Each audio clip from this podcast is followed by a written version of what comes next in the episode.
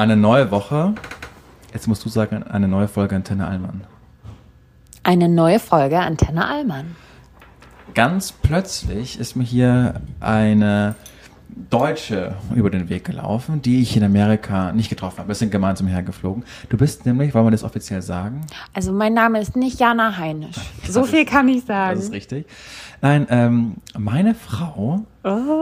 und das ist zum allerersten Mal, dass ich das öffentlich sage, bei Antenne Allmann, äh, Sophie ist jetzt in dem Podcast. Hier bin ich. Und äh, wir haben es einfach nicht geschafft, Jana und ich, durch die all die Zeitverschiebung, dass wir gemeinsam aufnehmen. Und dann habe ich Jana gesagt, komm, ich mache das einfach alleine, weil wenn ihr das jetzt hört, dann schlafe ich. Und als ich das aufgenommen habe gerade, schla- hab- seid ihr gerade im Schlaf gewesen. Und deshalb dachte ich, sei das eine gute Idee, über mal Amerika zu sprechen, wo wir ja gerade sind, wo Sophie Familie hat, wo du studiert hast, wo du schon ganz oft warst. Richtig. Und was würdest du sagen, was ist so der größte Unterschied zwischen Deutschland und Amerika? Oh Gott, da weiß ich ehrlich gesagt gar nicht, wo ich anfangen soll. Vielleicht fangen wir mal mit der Größe der Autos an. Ja, das ist wirklich massiv. Wir sind hier gerade, wir sind von Portland, da sind wir gelandet und sind gerade nach Ohio mit dem Auto gefahren. Nach sind, Idaho? Äh, sorry, nach Idaho. Das sind äh, sieben bis acht Stunden mit dem Auto. Mhm. Und das ist Wahnsinn, weil wenn man sich vorstellt, dass man äh, acht Stunden irgendwo nach Deutschland, also in Deutschland fährt, dann fährt man durch das ganze Land. Dann ist man einmal von Hamburg nach München und noch weiter. Und hier ist man einfach nur vom einen im Nachbarstaat einfach angekommen und sieben Stunden war ja nichts bei dem Highway zu sehen. Keine Häuser, keine Menschen, nur Autos und die waren alle wahnsinnig groß. Die Autos und die Straßen sind riesig. Und ich finde es einfach nur erstaunlich, wie, also wenn man das mal so vergleicht, ne, was die Größen anbelangt, ich glaube, wir haben ausgerechnet, Idaho hat ungefähr die Fläche, die Deutschland auch hat. 75 Prozent davon. Ja. Genau, nur leben hier nur 1,6 Millionen Leute gegen was 84 Millionen Deutsche. Das ist Wahnsinn. Und wir reden nur von einem Staat. Ne? Ja, ja. Also Amerika hat, das war witzig, weil den Amis eilt ja der Ruf so ein bisschen voraus, dass sie über den Tellerrand Amerikas nicht richtig schauen können. Und so ist es auch. Ne? Wir sind ja gerade bei deiner, bei deiner Family in, in Idaho. Mhm. I love them to death, so be careful what you say. Nee, nee, Und das ist Wahnsinn, weil die letzten drei Tage löchern die uns mit Fragen, wie es in Deutschland so ist. Und man hat das Gefühl, dass sie wirklich... Warte, warte, kann ich Ja, meine Lieblingsfrage Bitte. erzählen? Ja.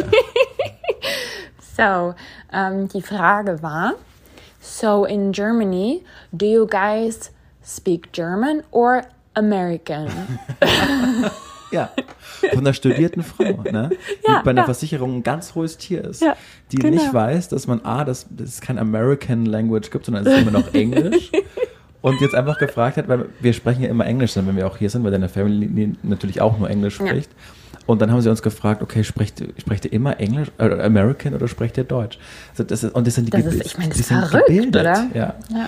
Oh Mann, das ist, aber sie sind wahnsinnig nett. Ich find, ähm, dein Cousin, den wir hier jetzt auch besucht haben, der hat uns heute die Frage im Auto gestellt, was denn in Amerika besser ist als in Deutschland. Weil wir haben darüber gesprochen, dass das Schulsystem umsonst ist in Deutschland. Wenn du studieren willst, hast du keine Kosten, währenddessen du in Amerika dich hunderttausendfach verschuldest und es erstmal abzahlen musst. ne? Außerdem hast du den Sozialstaat in Genau. Deutschland. Das ist ja hier auch ganz schlimm, dass viele Leute sich eine Krankenversicherung Mhm. tatsächlich gar nicht leisten können. Ich meine, Obamacare hat auch nicht das gebracht, was man damals Nee. erhofft hat. Und Die Amis meinen so auch, dass wir den Sozialismus in Deutschland haben, dass wir nicht Ja, fassen können, dass wir fast 50 Prozent Steuern zahlen.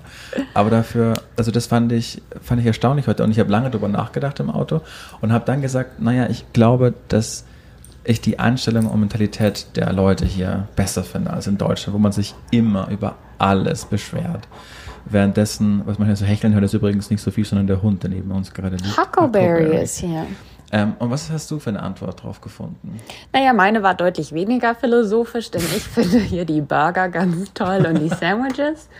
Und tatsächlich auch äh, die Größe der Autos und Straßen. Ich mag, ich mag das. Ich weiß, ne, wir sind alle umweltbewusst und es ist nicht gut, aber mein Cousin, ja, der irgendwie was 25 Jahre alt ist, fährt diesen riesen Pickup Pickup-Truck, der ungefähr achtmal so groß ist wie mein Landschat zu Hause. und irgendwie ist es schon schön. Ich meine, wir saßen da heute hinten drin Ja. und man hat wirklich so viel Raum wie in der Business Class. Es ist irgendwie doch nett. Du hast ja auch ähm, Jura hier, einen Master studiert, den LLM.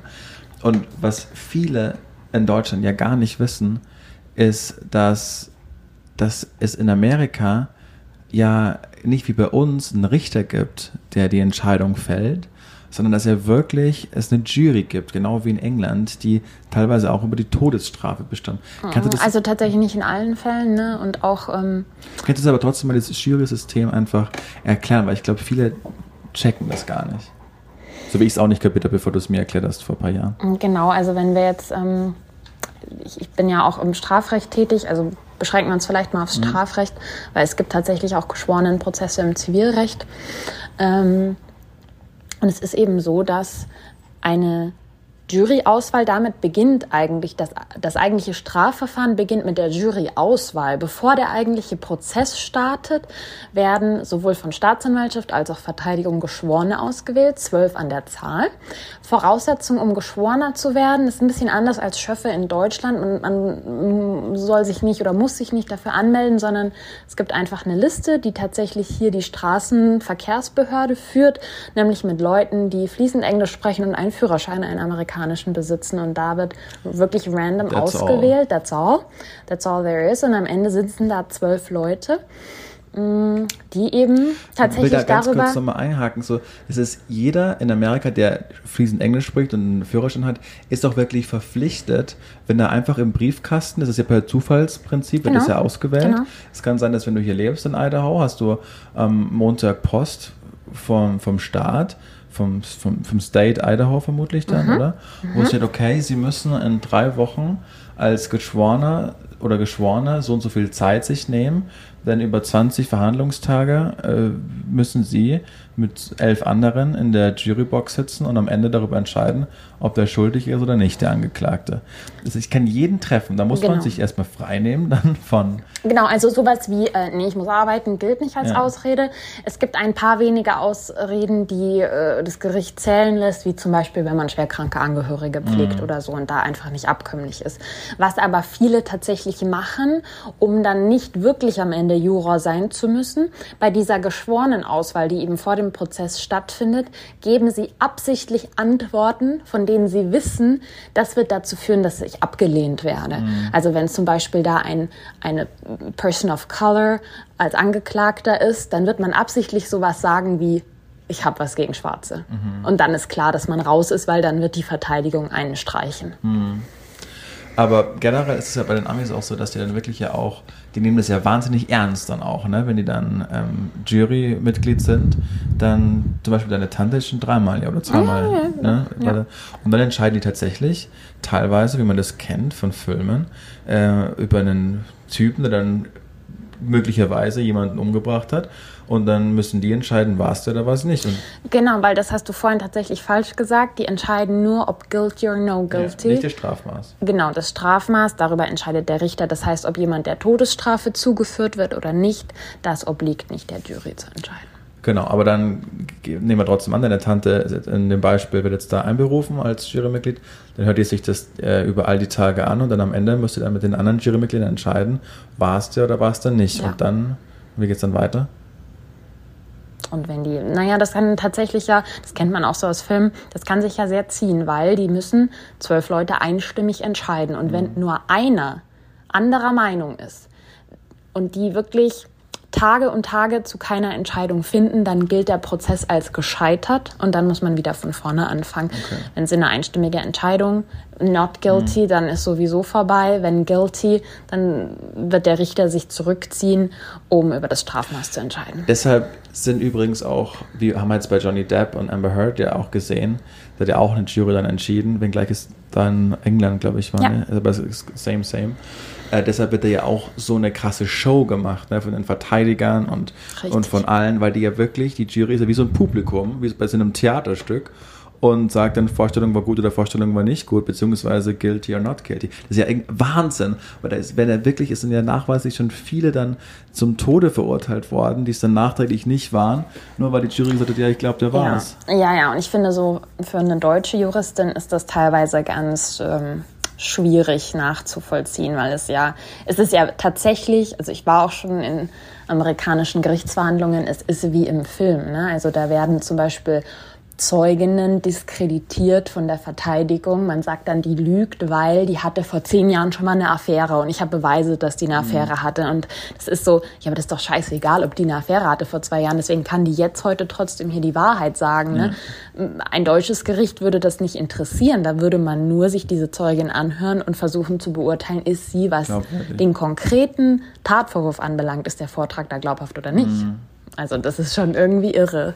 Kennst du das, hast du zufällig gerade ein Beispiel parat, wo in Amerika jemand verurteilt wurde und dann ist rausgekommen, der war es überhaupt nicht? Ja, da gibt es ja etliche Fälle. Also vor allem jetzt durch die neuen DNA-Techniken. Ne, ähm, äh, tatsächlich ja auch ganz tragische Fälle, in denen Menschen bereits zum Tode verurteilt worden sind und das Urteil bereits vollstreckt wurde. Und dann kommt nachträglich raus, mittels DNA-Analyse, der war das überhaupt nicht.